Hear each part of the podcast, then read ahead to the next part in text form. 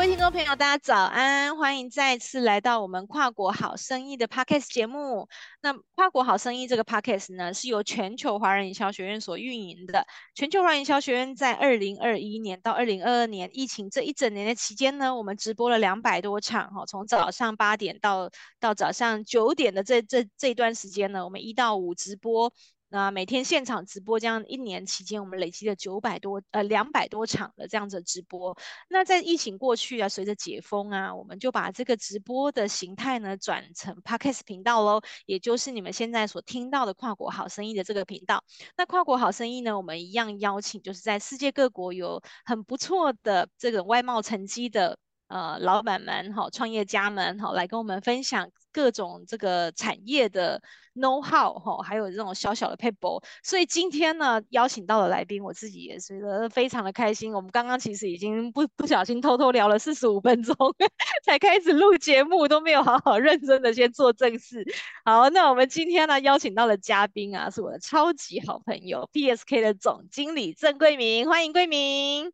谢谢伟荣，各位听众朋友早安。好，那桂敏啊，就是嗯、我刚刚讲到他是我超级好朋友，这句话真的一点都不假哈。就是我们每一次聊，我们大概都会聊一聊，聊一聊，就发现，哎呦，三个小时就过去了耶，怎么这么能聊？对，那因为贵敏啊，他自己他的产品哦，这样 PSK 也是我每天啊，就是早上啊跟晚上啊睡觉前啊一定要用的，照三餐补给哦，就是大量的 PSK 的这个保养品是我自己非常非常爱用的爱牌哦。那今天因为是我太喜欢的东西，所以不小心就跟大家推荐了起来，现在连我老公都也在用。好，但是今天我们不是要来，对呀、啊，就是，但我们今天并不是要来推荐产品的哈，这主要还是要把 PSK 的故事啊，要跟大家就是做一个说明哦。所以 PSK 啊，这个品牌在台湾啊，呃，已经迈入了五十年，应该是说从它的呃母母品牌哈到 PSK 这样子，已经五十年了哈。所以我们首先请贵明好郑总这边帮我们介绍一下 PSK 这个品牌的背景好吗？好的。啊，我们公司其实是成立一九七三年哦，所以今年算是我们第五十周年，也算是台湾相当资深的保养品制造商之一。那我们的一个背景，呃，比较好玩的地方，我把它叫做 MIT 乘 MIT。那第一个 MIT 就是 Malaysia in Taiwan，因为我的父母其实是马来西亚的华侨，那他们在大学的时候从马来西亚来到台湾读书，后来毕业之后，因为非常的喜爱台湾。所以就决定留在台湾成家立业。那当时他们创业的时候，因为主要的呃资源就是海外的这些人脉，所以他们就想把这个第二个 MIT 就是 Made in Taiwan，台湾做的好东西可以带到国外去。所以就从马来西亚开始到东南亚，后来就卖到了全世界三十几个国家。所以他们其实某种意义来说是真的爱台湾的表率啊，因为从差不多。呃，二十岁左右来到台湾，现在已经七十五岁了，所以就是人生大半辈子都在台湾度过。嗯，那 PSK 这个品牌呢，则是我们在十五年前哦所成立的第二个品牌。嗯。那我们当时成立这个品牌的初衷，就是希望能够将呃我们过去这个呃非常专业并且呃相当成熟的保养品技术，能够传递给年轻的世代。那所以我们在二零零八年创立这个 PSK 品牌的时候，我们就希望它是一个针对小资女，现在有人叫小奢女，就是差不多二十二到差不多四十出头的女生哈，她们呃可支配所得有限，但就希望能够对自己好一点，希望能够用一些比较好的东西，那我们就是针对这样的族群来设计的。所以 PSK 的意思是 Professional Skin Care，就是我们希望可以打造最专业的肌肤保养品。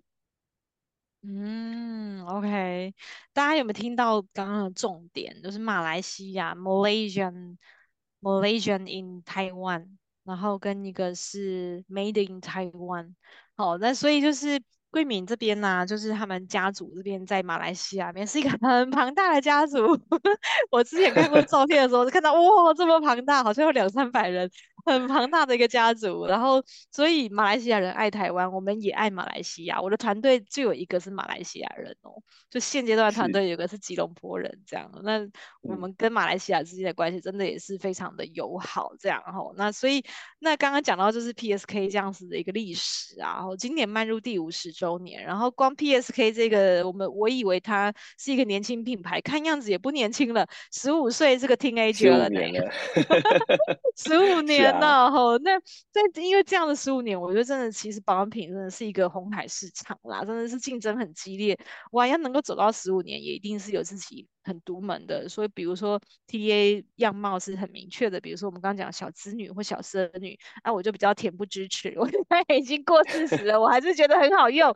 黑色系列，黑色系列没有限四十 岁，好，四十岁就是 above 在四十岁的也都可以用哦，哈，这我自己的个人就很爱用。那所以啊，就是如果是走到十五个年头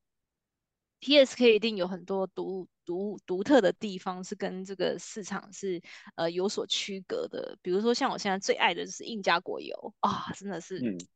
他突然间变我的心头好，他推出之后就变我的心头好这样子哦，所以也请桂敏这边呢、啊、帮我们分享一下 PSK 的一些比较独特的愿景故事，好吧？比如说我刚刚讲到这那个印加果油，我觉得应该要好好讲一讲。然后我知道就是 PSK 也坚持使用玻璃瓶啊，有一次我那带去还被我同事不小心打破，我 伤心了老半天。打破了一瓶我的化妆水，这样子，对，然后所以这个这几个故事啊，我觉得桂敏都可以跟我们分享一下，好吗？嗯，好的。呃，我们在成立 PSK 的时候，因为保养品是一个跟美有关的事业，我们就希望可以让世界变得更美丽。那我们希望从三个方面来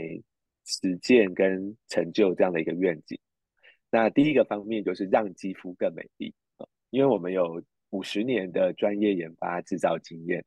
那我们在制作产品的时候，我们剔除像是酒精啊、色素，还有敏感性的成分，或是有疑虑的防腐剂。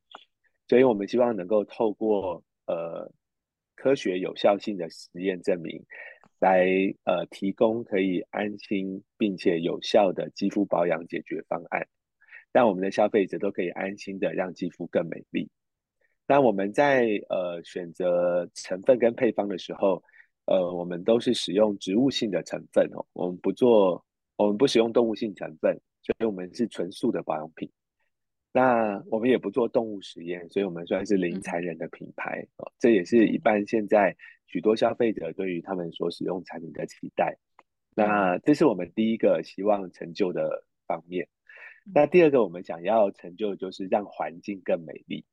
呃，我们坚持使用天然的植物萃取成分，我就刚刚提到的。那另外呢，其实以保养品这个产业来说，我们本来就算是比较低污染的产业了，但是在生产过程中仍然可能会有一些的流程会对环境造成一些的影响。那其中特别对保养品这个产业会造成的碳排放比较多的地方，是发生在保养品的包装这个部分。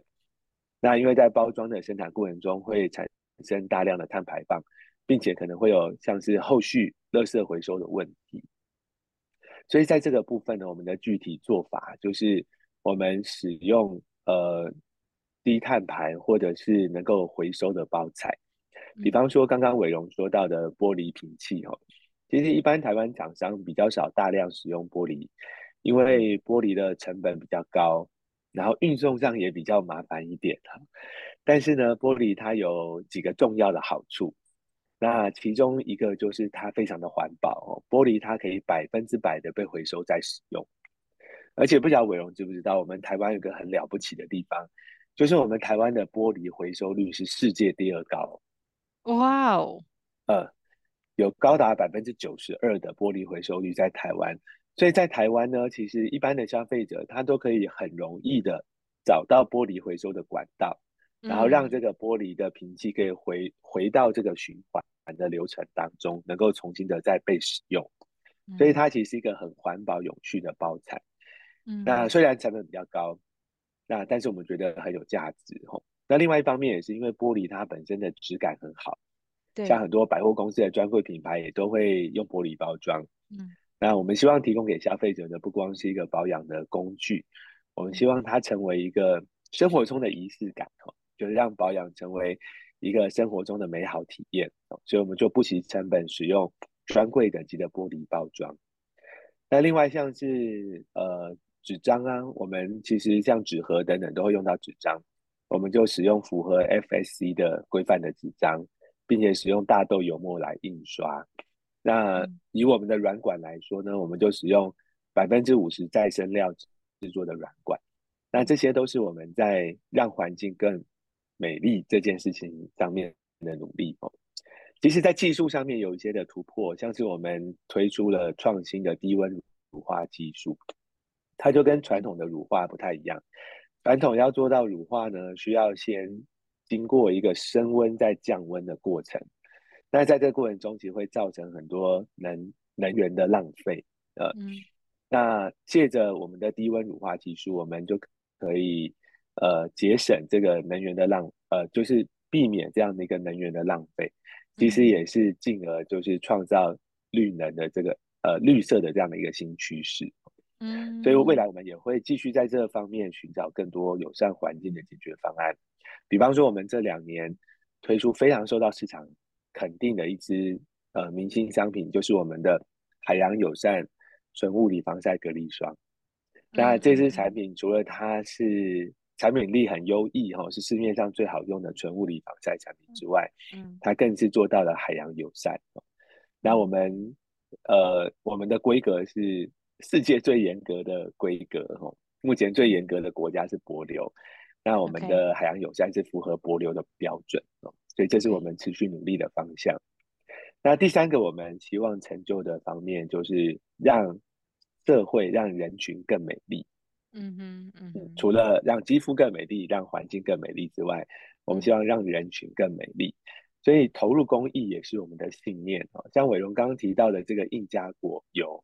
其实是我们跟长期花关心花莲的种子社会企业所联名推出的一个系列产品。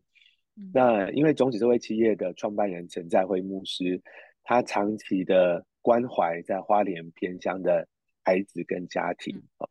在过去的十几年，他成立了许多的星光教室，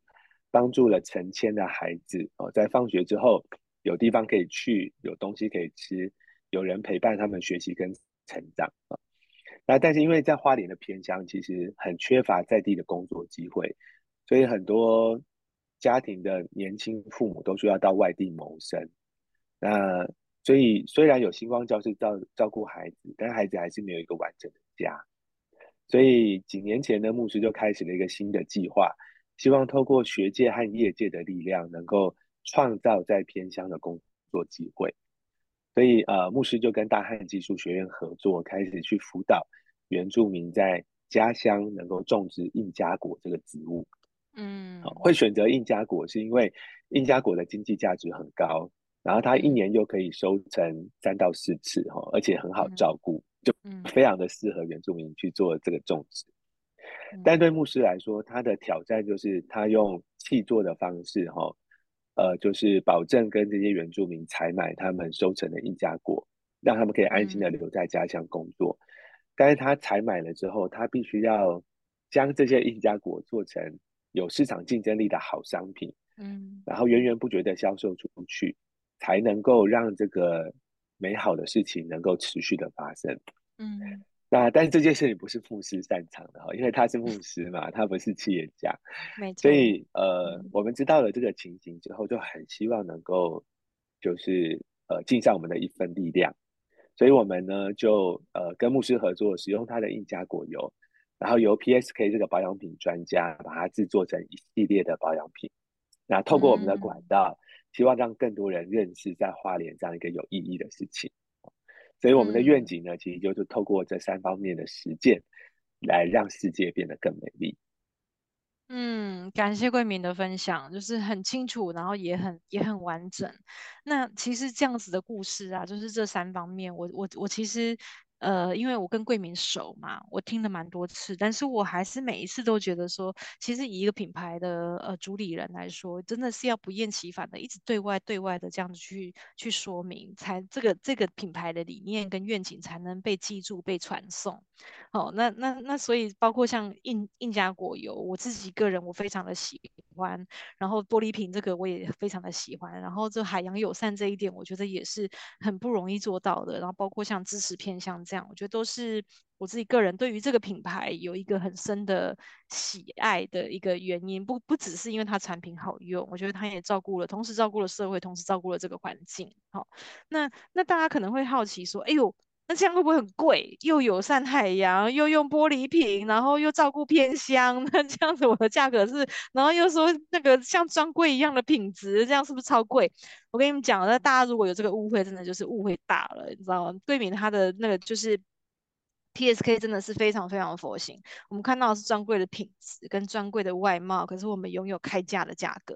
然后就是开价商品的这个价格，它价格真的是非常的可爱。也就是因为这样，我每次拿到 PSK，我都喝的挖一大齿往脸上，就是毫不留情的就直接 勾下去这样。真的，就是因为呃，这种很平价、很亲民的这样子的价格，所以也是我们刚刚回到我们刚刚讲了，他们 TA 就是小资女、小奢女这样子嘛，哦，就是二十岁到到大概四十岁左右这样子的一个年龄层，哦，所以真的是专柜品质，然后开价价格，我觉得这是 PSK 真的是对于整个社会就是非常佛心的一个地方啦，吼。那我们刚刚讲到这个独特愿景故事，我们现在啊要来看一下，就是说，哎。也在一开始就是在爸妈那个那个时代的时候，其实是有个母品牌叫做 Beanie 哈，就是贝尼这样子。嗯、那那如果说那 PSK 它是源自于这样子一个基础很深厚的一个 Beanie 这样的品牌，好，那也请贵敏来帮我们分享一下，就是说，哎，那在海外啊，因为有这么多代理商，那你们在挑代理商，就是这些合作贸易的这个过程当中，你们的发展策略是什么呢？嗯，好的。其实我们早期哈，我们公司呃是百分之百纯外销的公司哈，我们反而是没有在经营台湾市场，所以其实在海外的市场发展跟代理商的选择，对我们来说就很重要。那其实早期因为呃可以说父母那一辈的生意人哦，特别他们都是虔诚的基督徒，所以他们的想法很单纯，就是走呃。呃，人与人之间哈很信任的一个机制，那也因此呢，呃，他们就是一个国家一个代理商，他们比较不喜欢一个国家，然后有好几个代理商，然后有一些冲突啊，或者是呃一些其他的困扰产生。那基本上也因为这样一个国家一个代理商的模式哈，所以我们需要寻找的就必须要是可以信赖，并且理念相近的伙伴。那他还同时需要具备在地化的行销和通路布建的能力，因为其实早期呢，呃，我们的角色很单纯，就是将产品做好。那我们我们就我我们这一方就变成主要专注在产品的开发跟产品的制作这个部分。那行销和通路部件就是完全基本上都是代理商在做的。所以其实早期我们。就是慢慢的去累积像这样子的生意伙伴，那也很幸运，在那个年代哈，其实台湾是一个呃中小企业非常蓬勃，并且呃贸易非常蓬勃的年代哦。当时其实也会有很多国外的买主到台湾看展啊，或者是去外贸协会呃世贸大楼那边去找东西，所以我们就这样慢慢的累积了我们在国外的客户。嗯。呃，但是呢，近十几二十年，我们就发现这样的模式它需要经过转变跟转化哈。那因为嗯，早期我们这样的关系比较像是贸易跟买卖的关系，嗯，但是后来我们就发现呢，其实现在呃，我们和代理商的关系，它必须要从客户转化为伙伴，也就是我们不光只是在把东西卖给代理商，我们就是卖给他就没事了，而是我们需要跟和代理商有一个紧密携手合作的关系，我们是一起把市场做起来的伙伴哦，所以我们不是买货买货赚个快钱哦，因为如果是这样的人呢，他可能会因着利益将我们的品牌做不适当的价格，或是在不正确的通路上呃随便推广，没错。所以我们想要找的是那种有心和我们一起耕耘，能够把品牌在当地市场做起来的伙伴。嗯哼。那呃，也也因为这样，其实现在我们在选择代理商伙伴的过程中，比以前反而花更久的时间。嗯哼。因为以前呃，可能买卖的话，那只要诶在价格啊这方面，呃，然后信任度可以，其实就可以进行。那现在我们反而需要有更多的时间一起讨论。呃，如果我们开始合作，他的行销计划是什么？他的通路推广计划是什么？我们可以给他什么协助？那他能够提供什么资源？哦，那在经过这样的讨论之后呢，其实我们后续的合作就会很紧密。我们可以，我们会一起拜访当地的这个通路，哦，那我们也会针对市场的行销推广做密切的讨论和合作。呃，比方说我们在马来西亚就跟我们的伙伴一起赞助当地马来西亚小姐的选美比赛。哦，那这个活动呢，就由我们就是 PSK 品牌方来提供所有佳丽使用的产品以及相关的教育训练。嗯、那代理商就提供呃这些选美佳丽呃这个活动。活动中间产生的一些经费，以及就是有品牌 logo 的服装，嗯、并且他负责当地的相关宣传活动。对，那像这些都虽然是比较有趣的合作啊。那我也有因为有因为这个活动关系，有机会跟选美小姐一起合照，也算是人生当中美好的体验。这个才是重点吧？最有趣，我有看到照片。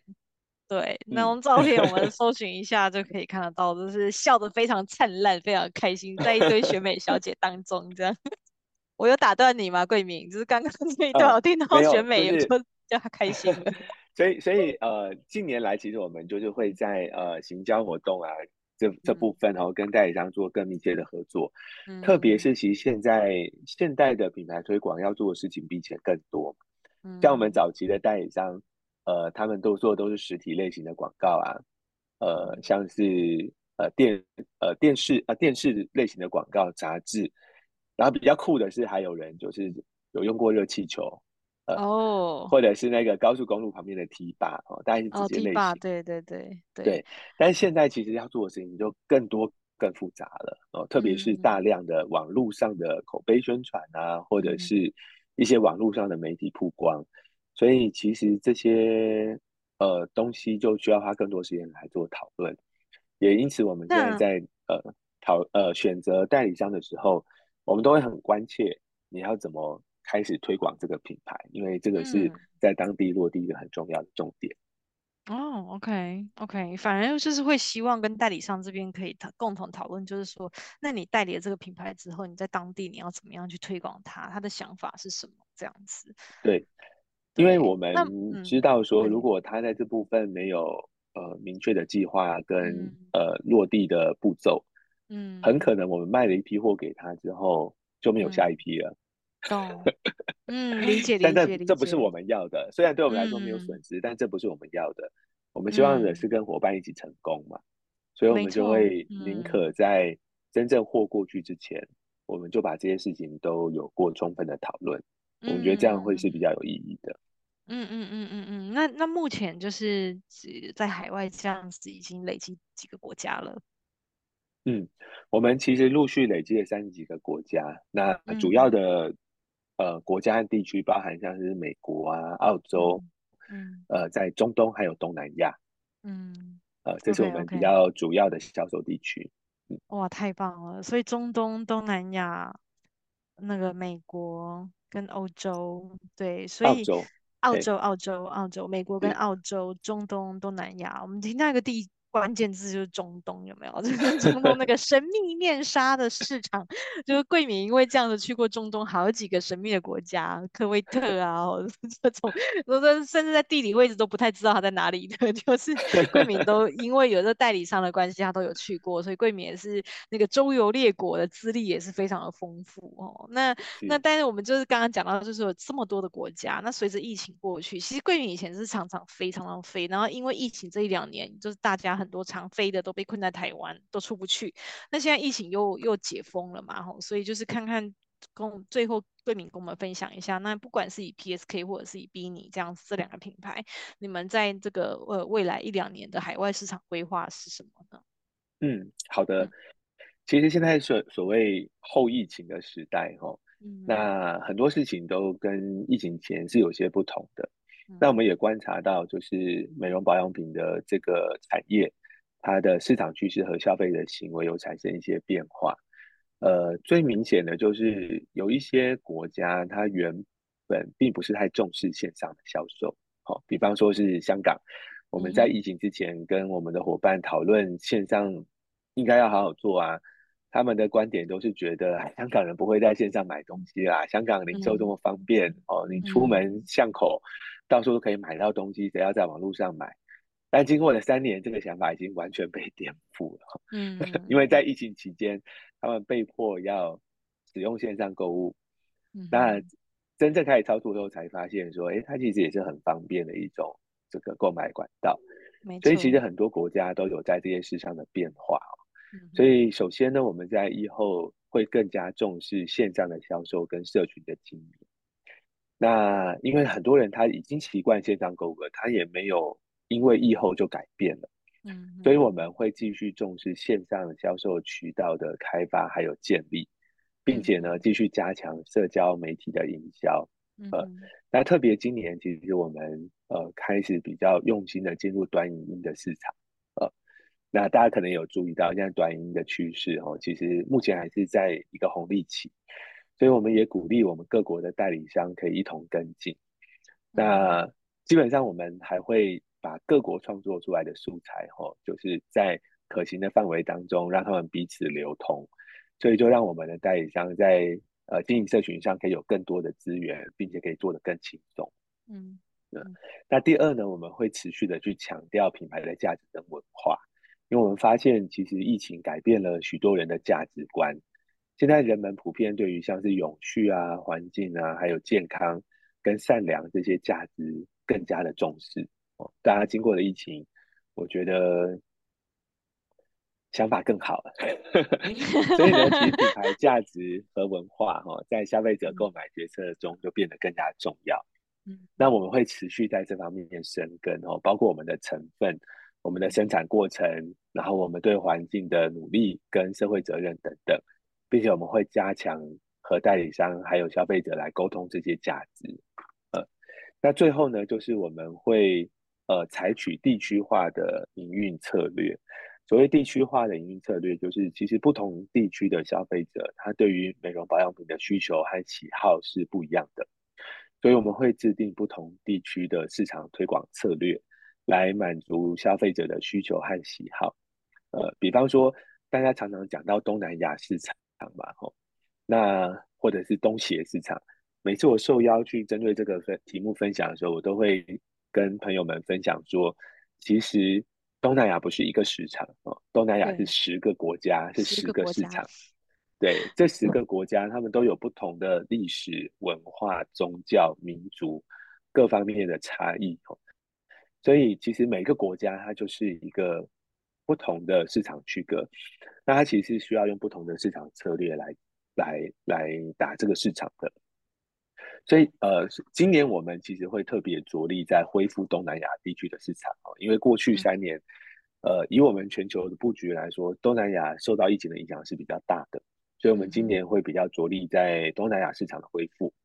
那希望可以抢占因为疫情期间产生的这个市场空缺。哦，这大概是我们呃近一年会有的规划。嗯，OK OK，大家不知道有没有听到跟我一样的感受哈？就是这样子。其实桂敏在在这个品在主理这个品牌的时候，其实你看它又要这么多的国家，然后这么多代理商，然后台湾市场，然后东南亚东南亚整个十个国家的市场哦，那怎么样把一个品牌就是？这样用的就是每一个地方都妥妥帖帖，然后还要让它就是能够兼顾环境跟社会的这样子的永续，然后在他听到他这样子。我这样想象这么多的事情，应该要日子要过得很匆忙啊，应该要日子过得非常的非常的忙碌啊。但是你有没有听到桂敏就是这样娓娓道来，然后就是不疾不徐的这样，然后还是一贯的维持着他的优雅人生。就是我刚刚听到就觉得说，哇，我怎么我怎么会把自己弄得这么的忙碌，这么的累，这样子应该要多多跟桂敏学习那个 tempo。好，就是怎么样在面对不同市场的时候，面对这么多的 daily chore，就是这么多的日常的那些呃混乱，然后品牌要一步一步发展到位的这个过程当中，还能够这样子不疾不徐的去面，去优雅的面对整个市场跟人生。这我刚刚听的，这这是我第一次就是有这种感受，哎，就是跟桂明这么久了，也还没有，每次就是这样的感受第一次浮现，就是觉得说。真的很不错，还有我们从一个保养品在发展的那个路径当中，我们其实也看到了主理人的一个底蕴，不管是历史底蕴、文化底蕴，因为他要同时面对这么多的市场。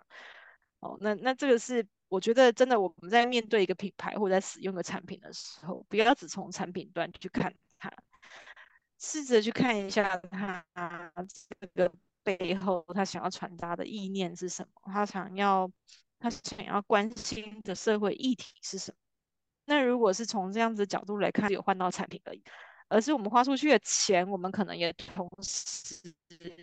关怀了这个社会，我们可能也同时为这个地球做了一些事情。哦，那真的真的是很感谢，就是桂敏今天给我们的这么棒的一个体会。哦，那那个好朋友做这么久了，一直领悟出这么大的道理。好哦，那感谢桂明今天来上我们的节目，然后带来我们这么精彩的分享，好吗？那我们今天节目就到这边喽，谢谢桂明，下次见喽，谢谢大家，拜拜。谢谢伟荣，谢谢大家，拜拜。